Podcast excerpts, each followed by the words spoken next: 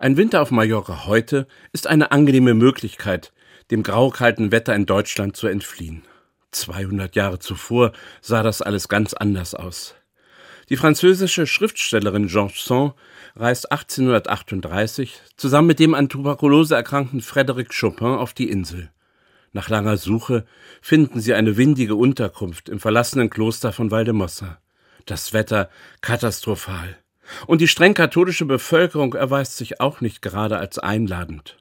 Heute wären die beiden bestimmt ein Fall für die evangelische und katholische Tourismusseelsorge. Hier wird den Menschen geholfen.